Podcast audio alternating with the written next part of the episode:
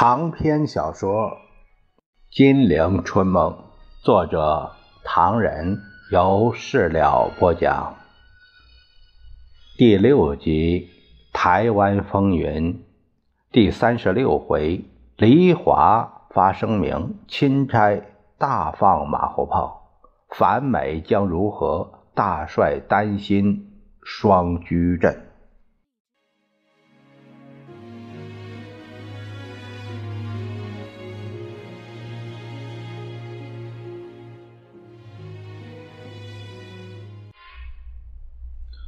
咱们书接上回，话说陈诚低沉的报告说，首先是山东共军陈毅部已经跳出鲁中山地，可能在鲁西、豫东、苏北展开大运动战；其次是已经进入豫东、豫北的刘伯承部会合豫苏共军，将深入江淮平原。此外，盐城进入敌手，这攻势绝不会到此为止。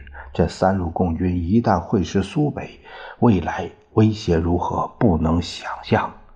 而我目前进攻烟台的计划，烟淮围线交界线上能否通行无阻，尚无把握。蒋介石闻言直揉胸口，半晌作声不得，喃喃地说：“那我们如何应付台湾练兵？”每日军火后方增援，其他战场抽调堵截，恐怕都是远水近火，救不了急。陈诚无言，蒋介石独坐厅中，不知道置身何处，也忘了几处聚会。他既愤慨。魏德曼的盛世凌人，又忧虑这局势的不可收拾，思绪起伏，惘然若失。不料第二天一早，侍卫入报说，魏德曼同司徒雷登前来辞行，已经进入客厅。蒋介石正想发作，宋美龄趋前劝解说：“一定要见见，一定要接见，人家到我们这里来辞行，礼貌上无论如何。”同他们谈谈，反正这是最后一次见面了。蒋介石无奈，强扮着笑容迎出去。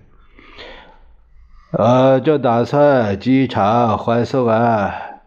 不必了，知道委员长日理万机，不敢惊吵，特地。特地请司徒大使一起来向委员长和夫人告辞，谢谢你们在这一个月中给我和我的团员们各种方便。蒋介石一听就有气，只是招待不周，呃，前方败讯频传，也使我很不好意思。韦德曼一怔。司徒笑着解围：“ 胜败兵家常事。维德曼将军回去后，更多的援助就会到来，到那会儿情形就不同了。”是啊，今天我来向委员长告别，同时有一件事情想同委员长说。尽管说我们缺点很多，特使已经指出不少，再加一件也不算什么。听蒋介石话里有刺儿，魏德曼也不放松。他强笑着说：“ 嗨，呃，今日中国只有美国是最好的朋友，所以美国所看到的中国的缺点，一定是要拿出来，否则会误事。您别介意。今天我想告诉你的是，外面一种最最不好的空气，必须澄清，否则对你极为不利。什么可气？”有人主张国共和谈，说务使中国继续遭受战火蹂躏，这种想法极端危险。呃，没有听说。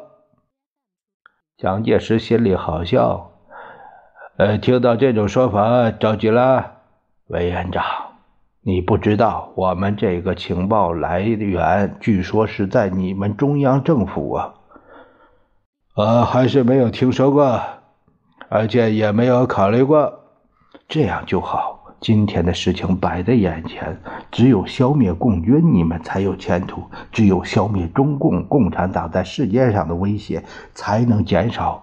同共党千万和谈不得，千万和谈不得。蒋介石皱着眉：“呃，真的不知道。”司徒雷登摸了摸干瘪的下巴，做欢愉的状态说：“维德曼特是顾虑是应该的，因为美国放眼全局，而中国是重要的一环，不可松懈。而且蒋委员长不知道此事也合乎事实，因为。”蒋委员长是我美国拥护的中共反共的大人物，他不可能在今天的情势下同中共和谈，那是示弱的表现，非反共英雄如蒋委员长所能想及。蒋介石闻言似有所悟，他暗存思：我真的不知道外面有国共和谈之说，但这两个美国人却着急。而且搬出那一套手法，声控我真的同中共和谈，委实可笑。但蒋介石却另有所感，原来美国人如此怕我同中共的和谈，那我不妨……想着想着，他笑出声来。呃，今天我只是着急战局，和谈不和谈根本没有功夫想到。昨夜我同陈总长讨论局势，感到战火蔓延，隔江可见，长此以往，易于胡敌。我心焦急，只盼美元早日到来，挽回这个局面。威德曼忙说：“这个你放心，今天局势是坏，但未坏到不可收拾。最低限度，美国不能做事，即使美国不能派兵前来，但……”美国一定动用全力援华。至于什么和谈，我们只是听说。委员长已经澄清，由他算了。不过和谈不是没有过。司徒雷登说，国共合作也不是没有过，只是意义不同，情况不同。例如北伐期间的国共合作，例如抗战时期的。国共合作以及胜利前后重庆谈判等等，我们的委员长处处占上风。宋美龄为了礼貌，她插嘴说：“主要是你们美国从中斡旋，帮助我们取得在谈判中的胜利。”司徒有心病，闻言吃一惊，以为他弦外有音，暗示美国控控制国共谈判才使国共破裂，局势恶化，于是便打了个哈哈。夫人客气，一切都是委员长的功劳。委员长发愤为雄，天助自助者。我们美国人，啊，才秉承上帝的意思。说到这里，魏德曼看了看表，不耐烦地说：“ 哈，时间不早，我打扰半小时了，该上飞机了，就此告辞吧。”边说边伸出手，想同蒋介石握别。蒋介石却退步，呃，迸发说。我一定要告诉你，如今战火烧到长江边，首都震惊，我心焦急。如果你们不再加强援助，一旦南京发生危险，那么你们所听到的什么和谈，虽然不能成为事实，但对贵我双方不利，则是事实。维德曼还以为蒋介石存心恐吓，心头反感，但不便发作，唯恐他真的同中共谈判，打乱美国征服世界的计划。于是强笑着说：“啊，我刚刚说过，这次回去第一件事情就是圆滑，第二件事情是圆滑，第三件事情也是圆滑。”见魏德曼同司徒雷登走了，蒋介石冷冷地向宋美龄说：“这个蜡烛。”给他几句，就呜呜对他客气，他就大模大样。呸！宋美龄不便表示意见，静默间听威德曼专机低飞盘旋，破空而去，声震无语。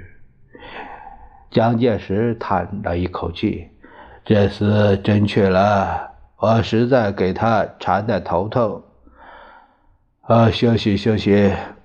人还没进屋，于继时气急败坏地奔了进来，直挺挺地站在蒋介石面前，只是喘气儿。蒋介石愕然：“什么事？啊，不走了？”于继时掏出一纸文件：“呃，不是，威德曼已经走了，但他刚走，美国新闻处处长康纳士便把威德曼告别文告分发给中外记者，据说对我国印象不好。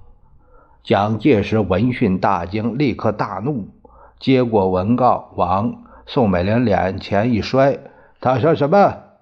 宋美龄也没料到威德曼会来这一手，且看且意，声音逐渐发抖。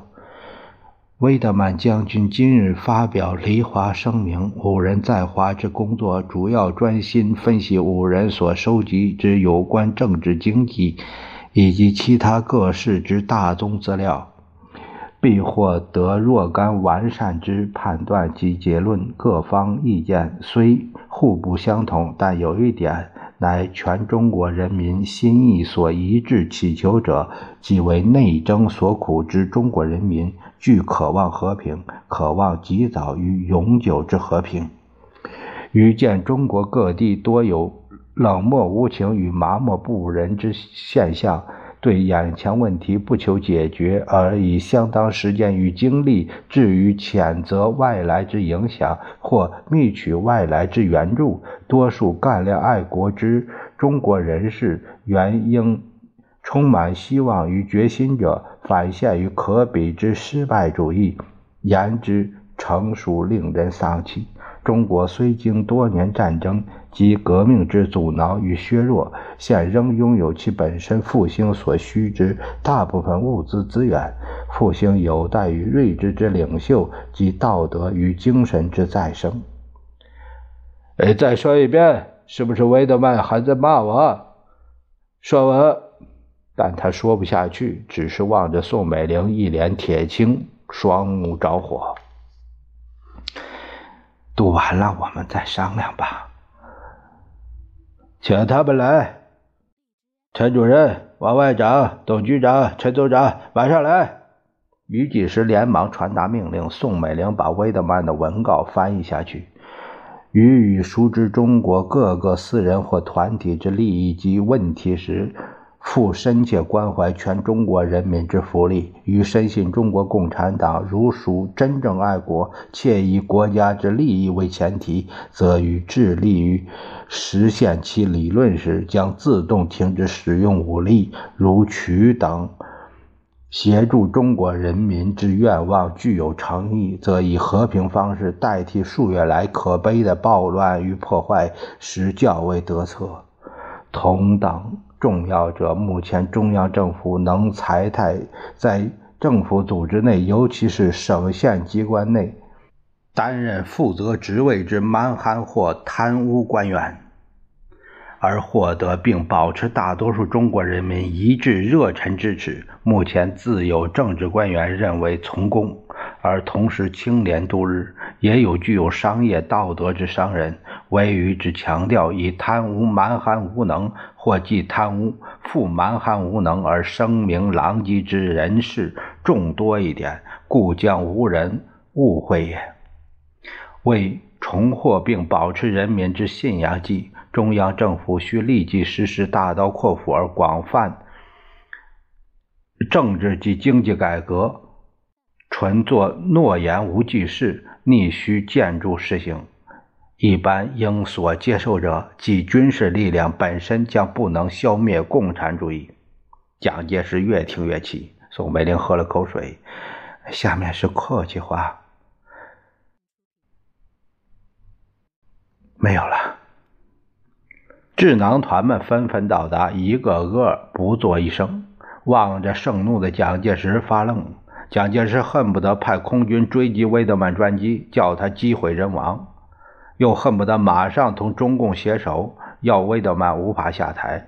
这些想法在盛怒与激动之间迅速浮现脑海，又立刻消失。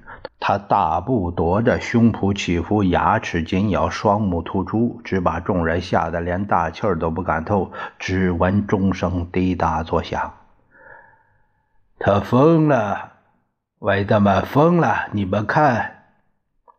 马歇尔·利华发表声明，都没有指责我，这个王八蛋竟敢指责我，把我也骂在在里头。好，请你来做主席吧。你们想要中国想疯了。宋美龄见众人莫名的惊慌，她冲淡一下气氛说：“你们请坐。”维特曼发表离华声明，批评我们一顿，可是并没有牵涉到他。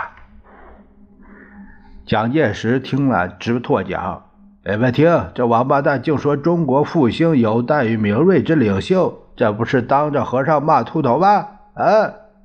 众人还没有开口，蒋介石又拍着桌子大喊：“这算什么帮忙？这是离华声明，说明三件大事对我不利之至。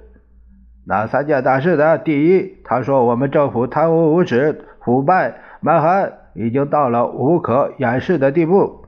第二，民间对我的态度，已从共产党的武当对打到普遍的不满，这种印象传到全世界，不是害死我。第三，共产党的武力已经没办法消灭，这不是叫我太绝望了吗？张群随后赶到，他先发言说：“不过，维德曼对共产党的谴责比马歇尔还凶，证明他还是在帮我们。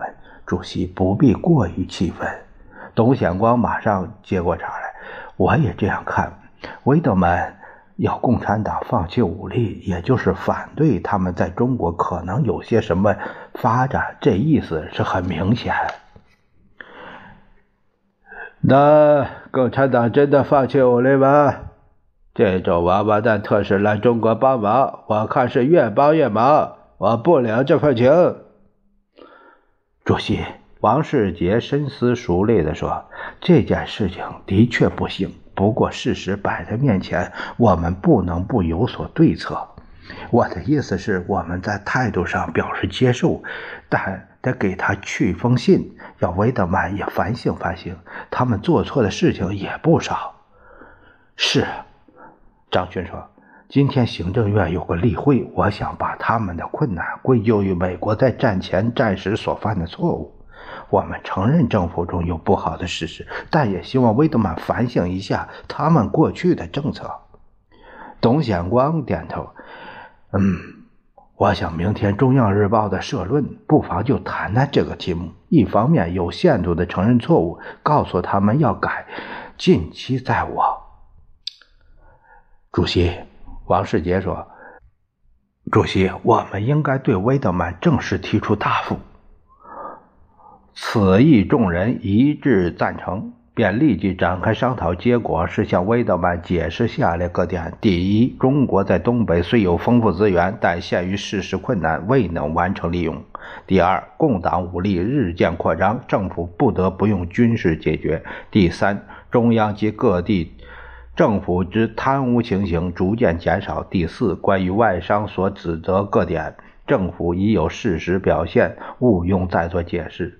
等等，接着你搞。陈布雷待众人恢复交谈后，忧戚的说道：“我的看法稍有不同。我以为美国人这样做是在转移民间不满的目标。民间有什么不满的问题啊？问题啊？美国人要转移，一定转移到共产党的头上去，怎么会这是转移目标呢？”陈布雷正欲发言，一想当着这么多人，倒也不便启口。陈布雷随蒋多年，好多话只能对蒋一个人说，因此他朝蒋瞅了一眼，必同他取得默契。蒋介石会议，大声说：“我以前讲过，不打要完，打完也完，宁可打完了完，不可打不完也完。”魏德曼如此无礼，我们要好自为之。没有他们帮忙，也要打给他看。陈诚安慰讲：“对于魏德曼的无礼，实在遗憾。不过我的我的看法略有不同。魏德曼临行时所说的什么和平，目的绝不限于把内战责任推给共中共。”我们都知道，威德曼最近又给我们若干个师的装备，这是事实。推而广之，极可能回到华盛顿之后，借中国问题严重，催促加紧援华，加速贷款，极有可能。蒋介石疲乏的摆摆手：“好了，你们分头办事去吧，我想歇歇。”众人告退。蒋介石问陈布雷：“刚才说什么转移目标啊？”我们的政府这些年来都在美国影响下施政，无论军事、政治、财政、经济，甚至教育等等，无一不同美国合作。说的简单点是。不能否认，美国在中国做的事情太多。中国今天的现状所以如此，美国脱不了责任。所以，因为我们固然在统治中国，但来自美方的意见和办法又代替我们在统治中国。如果中美合作以后，中国真的有办法共党，真能消灭，今天维德曼的问题便不存在了。无奈事与愿违，美国同我们合作的结果已经引起这么多人的反对。陈布雷咽了口唾沫，老实说，反对之声在我中枢也时有所闻。蒋介石皱着眉：“呃，是不是说美国帮我打共产党，要我打共产党？可是打到目前，一片烂仗，也是民穷财尽，遍地烽火，不分朝野，连我在内都对美国有怨言。这小子眼见情况不对，于是撒赖。”出口胡言，发表声明说中国所以这样糟，都是我姓蒋的责任，把他们朝野间不满的美国情绪一下子转移到我的头上，撒我一脸尿。这种事明白是非，并不容易。